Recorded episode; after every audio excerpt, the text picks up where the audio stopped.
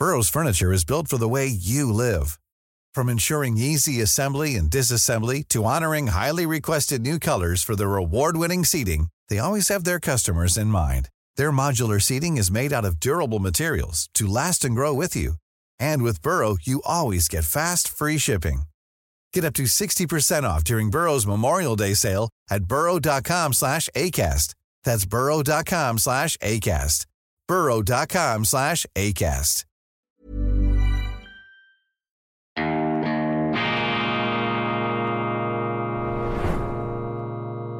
Diese Ausgabe von Weltwoche Daily wird Ihnen präsentiert von Kibun, dem Schweizer Pionier für gesundes Gehen und Stehen.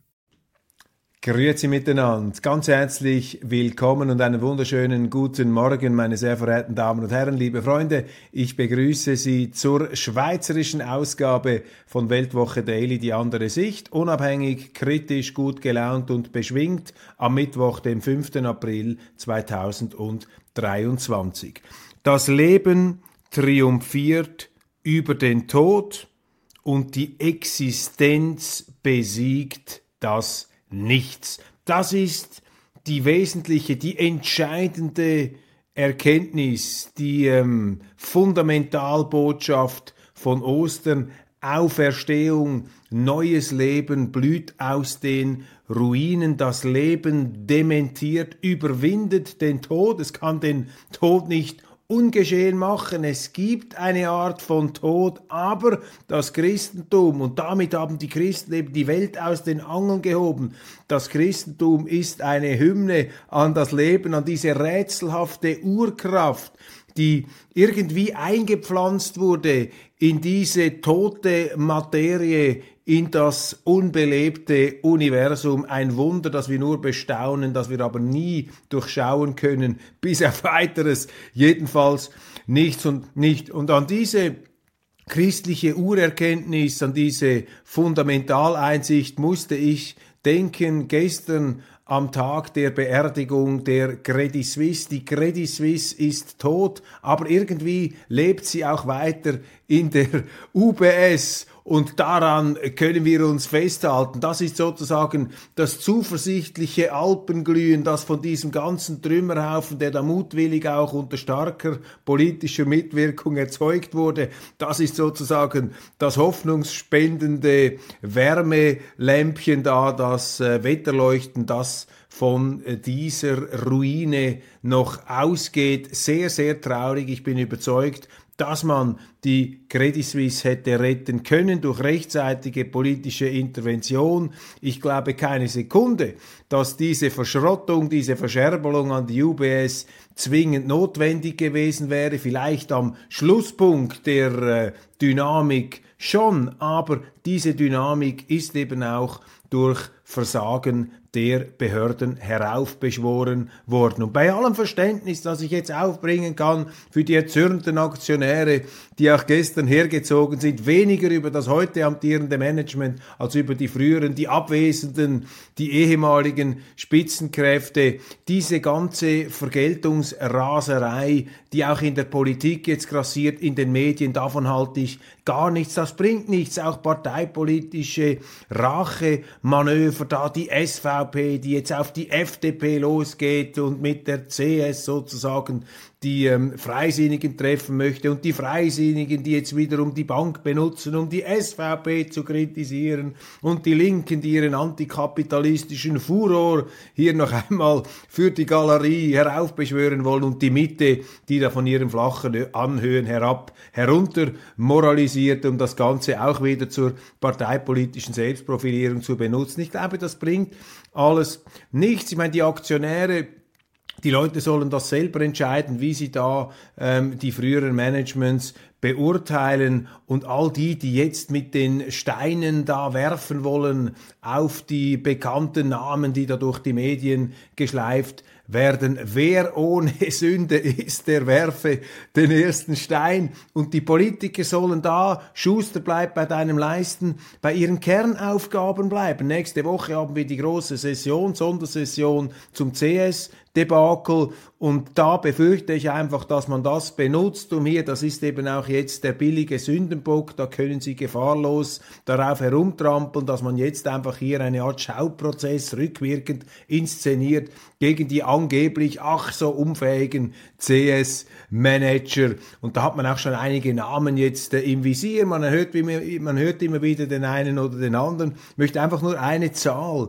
in diesem Zusammenhang in Erinnerung rufen. Als der frühere Verwaltungsratspräsident der Credit Suisse, Urs Rohner, 2020 abgetreten ist, nach ähm, rund zwölfjähriger Amtszeit, zuerst als äh, Vize, dann als Präsident, in diesen zwölf Jahren hat die CS vor Steuern 37 Milliarden Franken verdient. 37 Milliarden Franken garniert und darauf auch Steuern bezahlt, sehr viel Steuern. Also man könnte diesem Management rückwirkend auch einen fiskalischen Verdienstorden verleihen, einen Anerkennungsorden, aber das ist heute nicht der Fall. Man möchte jetzt hier äh, ja der eigenen Enttäuschung, der Wut, dem Zorn und auch dem Populismus freien Lauf lassen. Und die Politiker machen das natürlich gern, weil sie dann für einmal selber nicht im Visier ähm, stehen. Ich glaube, ganz andere Dinge sind viel wichtiger in dieser Session. Ich meine, das Verhalten der Behörden muss hier untersucht werden. Was taugen, was bringen eigentlich diese Legionen von Überwachern und Kontrolleuren, wenn sie am Schluss dann trotzdem mit einer Hauruck-Brechstangen Notrechtsübung einen, einen, äh, ja, eine, eine, einen Notfall äh, letztlich verarzten müssen? Wo ist hier die Frühwarnoptik geblieben? Wo waren die Sirenen, die Alarme? Warum hat man da nicht früher bei einer, wie es immer hieß, solide kapitalisierten Bank, und das stimmt anscheinend auch, wieso sind die nicht schon früher gekommen und haben da diese Vertrauensverluste, die ja auch eine Folge äußerer Erschütterungen waren, warum hat man das nicht abgestellt? Warum war unsere Politik unfähig, hier ein Zeichen des Vertrauens auszusenden? Sie rühmen sich jetzt ja, sie strotzen nur so von Selbstlob, dass man da äh, an diesem Sonntagnachmittag vor bald zwei Wochen, dass man da hauruckmäßig eben mit der Brechstange des Notrechts sich über alles hinweggesetzt hat, was unserem Rechtsstaat eigentlich hoch und heilig sein sollte. Also hier gibt es sehr viel zu ähm, erarbeiten und je mehr und aufzudecken. Und je mehr sich da diese Behördenmitglieder selber auf die Schultern klopfen, desto widersprüchlicher wird es. Nur eine Aussage vor zwei Tagen hat der Vizepräsident des Direktoriums der Schweizerischen Nationalbank, ähm, Martin Schlegel, in einem Fernsehinterview gesagt, man habe schon seit Monaten an einer Lösung gearbeitet. Ja, wenn Sie seit Monaten an einer Lösung arbeiten, wieso erzählen Sie dann der Öffentlichkeit, es sei alles in Ordnung und das Ganze sei eine Notnagelübung gewesen? Das stimmt einfach nicht. Und ähnlich ähm, dissonant äußerte sich auch die Finanzministerin Karin Keller-Sutter. Ähm, es, man beteuert jetzt, es habe überhaupt keinen Druck aus dem Ausland gegeben. Das ist doch dummes Zeug. Natürlich hat es Druck aus dem Ausland gegeben. Sie haben es ja gesagt, dass da die amerikanischen und die britischen Behörden sozusagen eine Standleitung in Anspruch genommen haben ins Bundeshaus. Also da wird jetzt politisiert und äh, auch inszeniert. Wesentlich ist meines Erachtens für die Parlamentarier, sie müssen erstens dafür sorgen, dass die Too Big to Fail Gesetze, also die Marktwirtschaftsgesetze, im schweizerischen Bankenwesen spielen. Das ist doch ein Skandal. Jetzt hat man den Leuten jahrelang erzählt, wir haben das im Griff.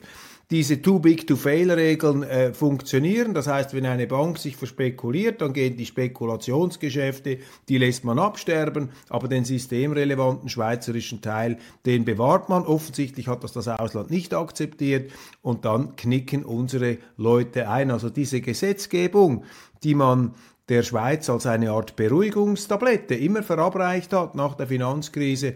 Diese Gesetzgebung, die war offensichtlich absolut praxisuntauglich. Und anstatt jetzt hier ähm, die Köpfe zu fordern, die ähm, Bankchefs ähm, de demütigen äh, zu wollen und ihre Köpfe aufzuspießen da am Paradeplatz in Zürich, sollte man sich darauf konzentrieren. Eben Schuster bleibt bei deinem Leisten als Gesetzgeber hier diese ähm, Kernaufgaben wahrzunehmen, die Rechtsordnung so zu justieren, dass die marktwirtschaftlichen Regeln, sprich too big to fail, spielen. Das ist das Entscheidende. Und nicht jetzt so tun, als sei man der äh, Bankchef, äh, wir haben sowieso eine Pandemie der Experten, geradezu gespenstisch, Michelangelos der Vielseitigkeit, wie unsere Parteichefs sozusagen über Nacht im Handgalopp mutieren von Corona-Experten zu Klimaexperten, zu Ukraine-Spezialisten. Und jetzt äh, äh, wirken sie, geben sie sich so, als hätten sie lebenslang nichts anderes gemacht als Investmentbanking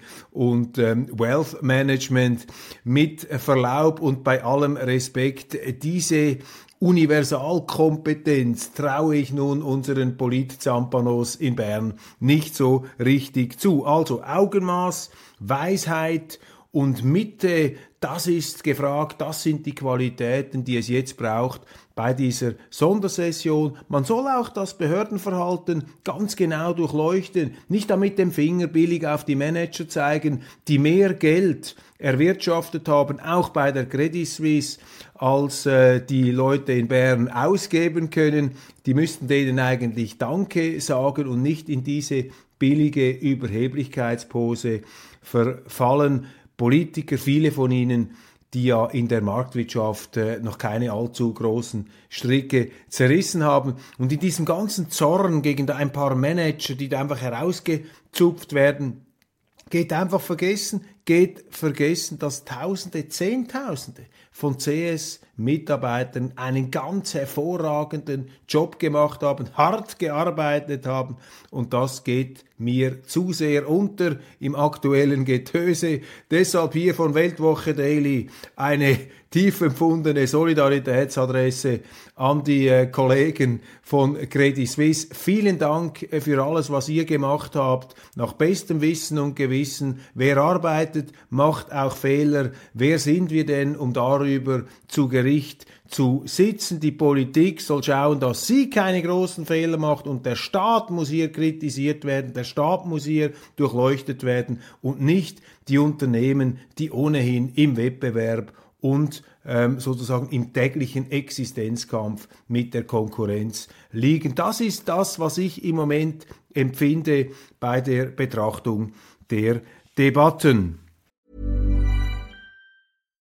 If you're looking for plump lips that last, you need to know about Juvederm lip fillers. With Juvederm Volbella XC and Juvederm Ultra XC, your lip look, whether it's subtle or bold, can last up to one full year with optimal treatment and no additional maintenance. Find a licensed specialist and see if it's right for you at Juvederm.com today. That's J U V E D E R M.com. Add fullness to lips in adults over 21 with Juvederm Volbella XC or Juvederm Ultra XC. Do not use if you have severe allergies or a history of severe allergic reactions, or if you're allergic to lidocaine or the proteins used in Juvederm. Tell your doctor if you have a history of scarring or taking medicines that decrease the body's immune response or that can prolong bleeding. Common side effects include injection site redness, swelling, pain, tenderness, firmness, lumps, bumps, bruising, discoloration, or itching. As with all fillers, there's a rare risk of unintentional injection into a blood vessel, which can cause vision abnormalities, blindness, stroke, temporary scabs, or scarring. For full important safety information, visit juvederm.com. Millions of people have lost weight with personalized plans from Noom, like Evan, who can't stand salads and still lost 50 pounds. Salads, generally, for most people, are the easy button, right? For me, that wasn't an option. I never really was a salad guy. That's just not who I am. But Noom worked for me. Get your personalized plan today at Noom.com. Real Noom user compensated to provide their story. In four weeks, the typical Noom user can expect to lose one to two pounds per week. Individual results may vary. Noch 190.000 Menschen fehlen bis zur 9 Millionen Schweiz, meine Damen und Herren. Eine neue Schallmauer wird da durchbrochen. Am 31. Dezember 2022 umfasste die ständige Wohnbevölkerung in der Schweiz 8.812.700 Personen. Das sind knapp 74.000 Menschen mehr als im Vorjahr. Im letzten Jahr wanderten in absoluten Zahlen 190.500 Menschen ein.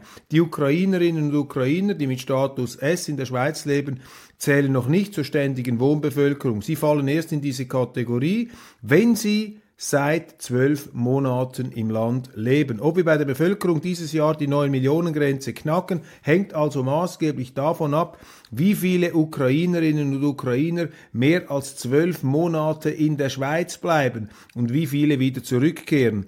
Rechnet man damit, dass die meisten das Land nicht verlassen, sei es gut möglich, dass die ständige Wohnbevölkerung noch dieses Jahr auf 9 Millionen Menschen wachse. Das sind die Medienbefunde, die jetzt ähm, heute durch die Schlagzeilen geistern.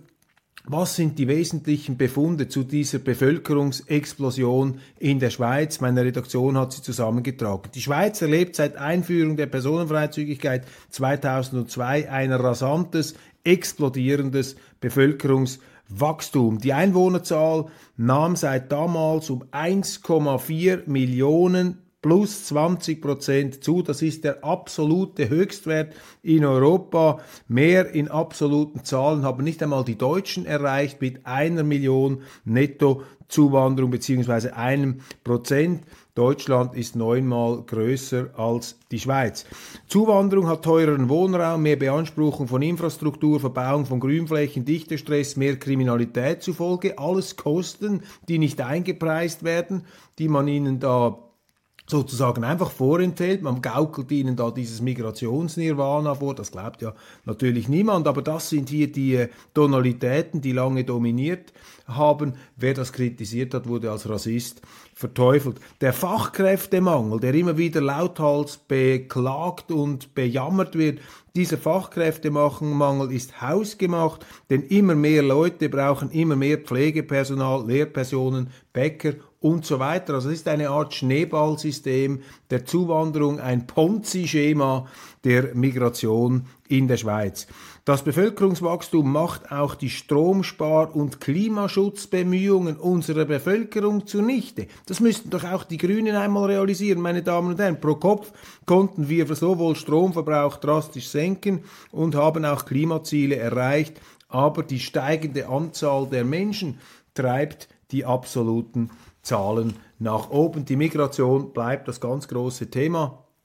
Und das wird sicherlich im Herbst hier matchentscheidend auf die Wahlen einwirken. Die SVP rechnet ja jetzt äh, inoffiziell schon etwas äh, mit äh, wirklich äh, starken Zuwächsen das muss man auch wieder vorsichtig sehen. Ich weiß es nicht, aber die SVP, und da geht es jetzt nicht einfach um diese Partei, aber sie hat in dieser Frage einfach eine Verlässlichkeit und eine Glaubwürdigkeit. Und äh, für alle, denen es um die Sache geht, nicht einfach um die Parteipolitik, die würden sich ja wünschen, dass auch die anderen Parteien und auch die Sozialdemokraten und die Grünen aus ihrer Sicht, aus ihrer Prägung heraus dieses Problem einer nicht mehr verkraftbaren Migration endlich anpacken würden und sich da nicht einfach verstecken hinter einem billigen Moralismus. Dann Christoph Blocher und Gerhard Pfister ringen um die Schweizer Neutralität. Großes Streitgespräch im Blick. SVP-Doyen Christoph Blocher und die Mitte-Präsident Gerhard Pfister duellieren sich in einem Streitgespräch zur Neutralität in der Tageszeitung Blick. Erst hadert der Bundesrat mit den Sanktionen gegen Russland, bis er sie unter großem Druck doch übernimmt. Am Verbot gegenüber anderen Staaten, einst in der Schweiz gekaufte Waffen an die Ukraine weiterzugeben, hält er hingegen fest. Das ist die Sachlage. Zu den schärfsten Kritikern dieser Nicht-Waffen-Weiterverbreitung, also dieser Festhaltung unserer Rechtsordnung zu den größten Kritikern zählt mit der Präsident Gerhard Pfister. Er fordert deutlich mehr Hilfe für die Ukraine, ganz anders Christoph Blocher. Der SVP-Doyen setzt sich für eine absolute Neutralität ein und würde es am liebsten sehen, wenn sich die Schweiz ganz aus dem internationalen Konflikt heraushielte. Folgende Beobachtungen zu diesem ähm, Streitgespräch. Äh, gut, dass die Kollegen beim Blick dem diese Bedeutung geben. Das ist wichtig hier, dass wir die Diskussionen in ihrer ganzen argumentativen Bandbreite haben.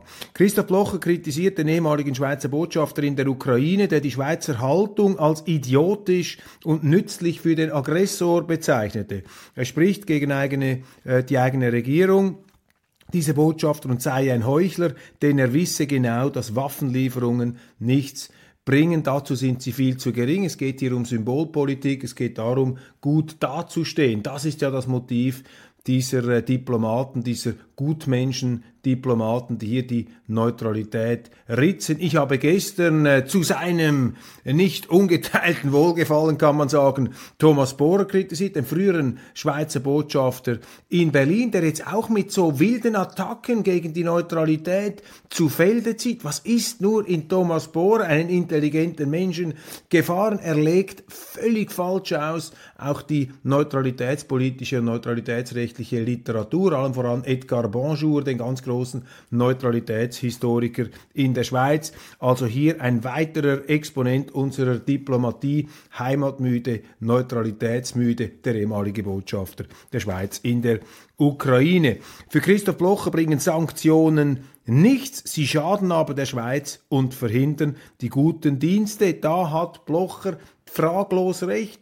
In diese Zeit fällt eine Meldung, obwohl das internationale Komitee vom Roten Kreuz nicht mit der Schweiz identisch ist. Das IKRK hat Mühe, weil es eben auch mit der Schweiz identifiziert wird. Wir hören jetzt, sie müssen Stellen streichen, 1500 und 20 der weltweit 350 Standorte schließen. Grund, rückläufige Hilfsbudgets. Gut möglich, dass Staaten die Schweiz nicht mehr als neutral erachten Budgets kürzen und deshalb diese dieses IKRK in Mitleidenschaft gezogen wird durch das neutralitätspolitische und vielleicht auch bald neutralitätsrechtliche Wackeln der Eidgenossenschaft. Auch die Finanzierung des IKRK ist hier in Bedrängnis geraten. Gerhard Pfister sagt, die Schweiz sei im Zweiten Weltkrieg nicht neutral gewesen. Das hört man auch immer wieder man hätte deutschen Truppen, äh, den Deutschen den Transport von Waffen und Truppen durch den Gotthard erlaubt.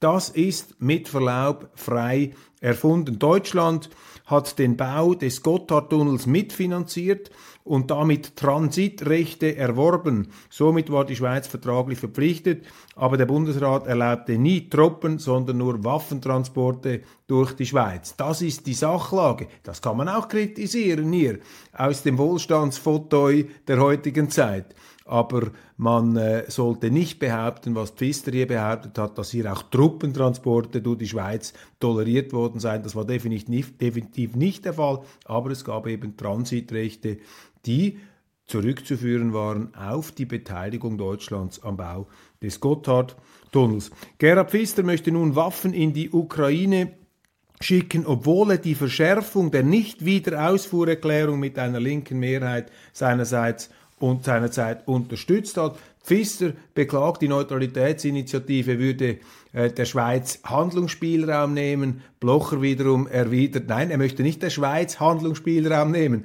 aber er möchte Politikern Handlungsspielraum beschränken, die die Schweiz in fremde Kriege hineinführen möchten. Das ist der springende Punkt. Pfister wiederum betont, er stehe ein für die Verteidigung unserer Werte in der Ukraine, Rechtsstaat, Demokratie und Freiheit, das sei nicht Moralismus. Blocher kontert, Pfister verletze den schweizerischen Rechtsstaat, die schweizerische Demokratie, indem er versuche, unsere Waffenausfuhrgesetze und neutralitätsrechtlichen Verpflichtungen zu umgehen, äh, möchte aber diese Werte im Ausland retten, aus moralistischen Gründen.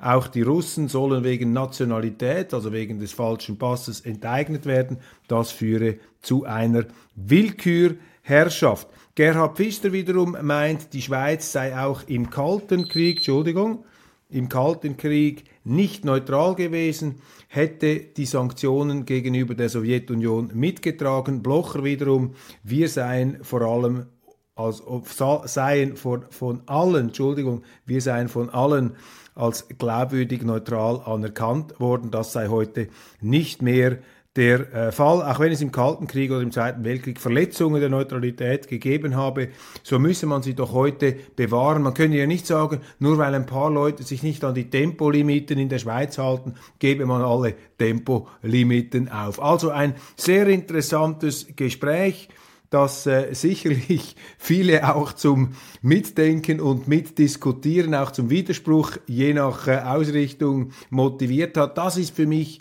die Schweiz, meine Damen und Herren, diese Diskussionskultur, solange das passiert in unserem Land, müssen wir uns keine Sorgen machen.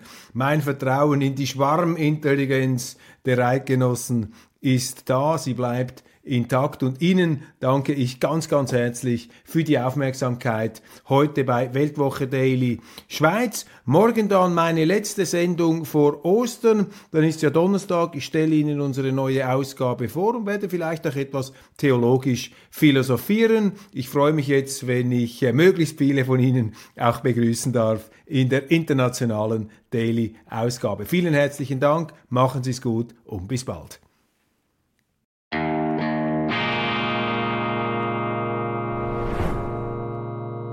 Diese Ausgabe von Weltwoche Daily wird Ihnen präsentiert von Kibun, dem Schweizer Pionier für gesundes Gehen und Stehen. Flexibility is great. That's why there's yoga. Flexibility for your insurance coverage is great too. That's why there's United Healthcare Insurance Plans. Underwritten by Golden Rule Insurance Company, United Healthcare Insurance Plans offer flexible, budget friendly coverage for medical, vision, dental, and more. One of these plans may be right for you if you're, say, between jobs, coming off your parents' plan, turning a side hustle into a full hustle, or even missed open enrollment. Want more flexibility? Find out more about United Healthcare Insurance Plans at uh1.com.